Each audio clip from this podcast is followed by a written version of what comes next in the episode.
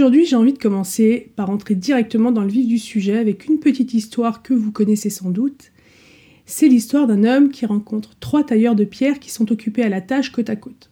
Au premier tailleur qui travaille sa pierre de façon euh, mécanique et presque détachée, l'homme demande ce qu'il est en train de faire. Et le tailleur répond Je taille une pierre.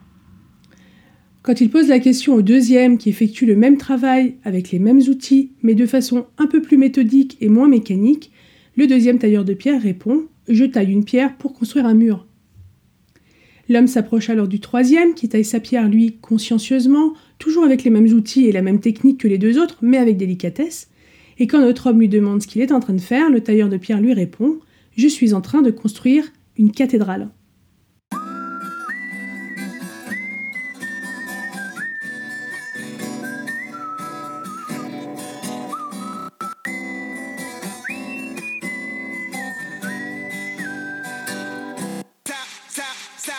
Bonjour et bienvenue dans Stay Tuned, votre capsule d'information sur l'expérience collaborateur et la transformation RH.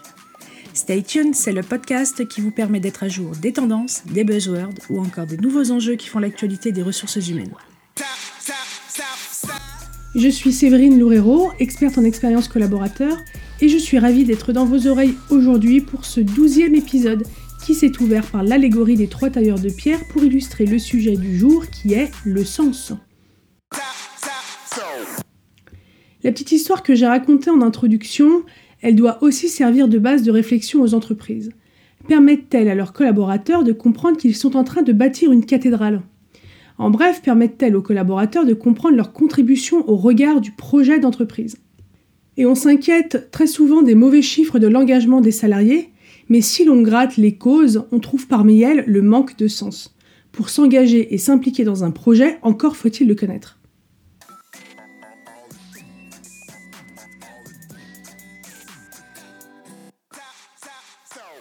Vous avez sans doute déjà entendu parler de purpose. Je le dis un peu à la française pour que ce soit clair. Le terme n'a pas vraiment d'équivalent d'ailleurs en français, il recoupe des notions d'ambition, d'identité, de valeur, de mission, de vision de l'entreprise. La traduction la plus proche de purpose que moi j'aime bien, c'est raison d'être. Donner du sens au travail des collaborateurs, ça passe aussi par donner du sens à cette raison d'être et la formaliser. Celle de Airbnb, c'est de faire en sorte que vous vous sentiez chez vous n'importe où dans le monde. Celle d'Apple, c'est de contribuer au monde en créant des outils qui fassent avancer l'humanité. On le voit, il y a une part de rêve en fait dans la raison d'être qui n'est pas à proprement parler un objectif atteignable, c'est plutôt euh, une direction, une ambition pour l'entreprise. Et c'est en fait la traduction en objectif euh, tangible euh, c'est la traduction en, une culture d'entreprise alignée et en un projet d'entreprise concret. C'est ces transpositions-là qui vont donner du sens au purpose et qui vont le rendre concret pour les collaborateurs. Les codires sont parfois persuadés que le projet d'entreprise il est connu par tous. Mais souvent, c'est loin d'être le cas. Les collaborateurs ont une vision des objectifs de leur équipe euh, et au mieux même de leur direction, mais pas toujours de la façon dont ces objectifs dont ils ont connaissance s'inscrivent dans un tout, dont ces objectifs s'inscrivent euh, comme une contribution au projet global et à la mission de l'entreprise. Donner du sens, ça commence par cette remise en perspective des objectifs opérationnels de chaque direction avec le projet d'entreprise. Puis ça continue par la remise en perspective des objectifs d'équipe, puis des objectifs individuels avec le projet d'entreprise chaque collaborateur doit être en mesure de comprendre en quoi ce projet qu'il mène ou cet objectif qu'on lui demande d'atteindre, en quoi ça va contribuer au projet global.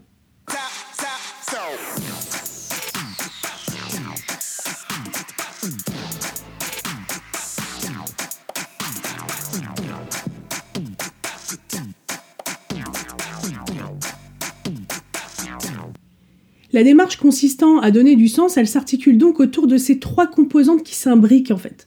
Quelle est la raison d'être de l'entreprise? Quel est le projet d'entreprise qui en découle? Et comment est-il décliné en objectif opérationnel?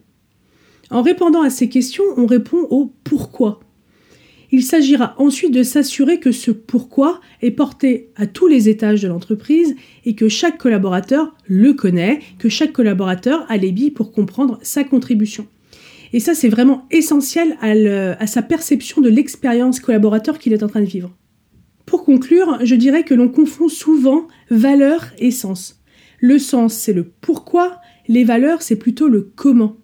Le comment va contribuer à donner du sens, hein, euh, il va s'assurer que la façon dont l'organisation travaille à atteindre ses objectifs est cohérente avec la raison d'être. Et c'est drôle parce que dans nos vies quotidiennes, il ne nous viendrait pas à l'esprit de monter tous les matins dans sa voiture et de conduire au hasard sans savoir où on va. Et c'est pourtant ce que l'on fait quand dans une entreprise on n'a pas défini le pourquoi et que l'on s'affaire autant sur le comment. Stay tuned, c'est fini pour aujourd'hui. Si l'épisode vous a plu, il plaira aussi sans doute à vos collègues et à votre réseau, à qui vous devriez donc le partager. L'autre moyen d'exprimer que le podcast vous plaît, c'est de le noter dans l'application en lui mettant un maximum d'étoiles. Merci d'avance.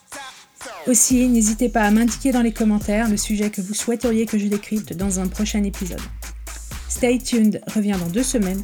D'ici là, restez à jour en suivant la presse review tous les vendredis sur mon compte LinkedIn ou sur mon site pointdecontact.fr. À bientôt!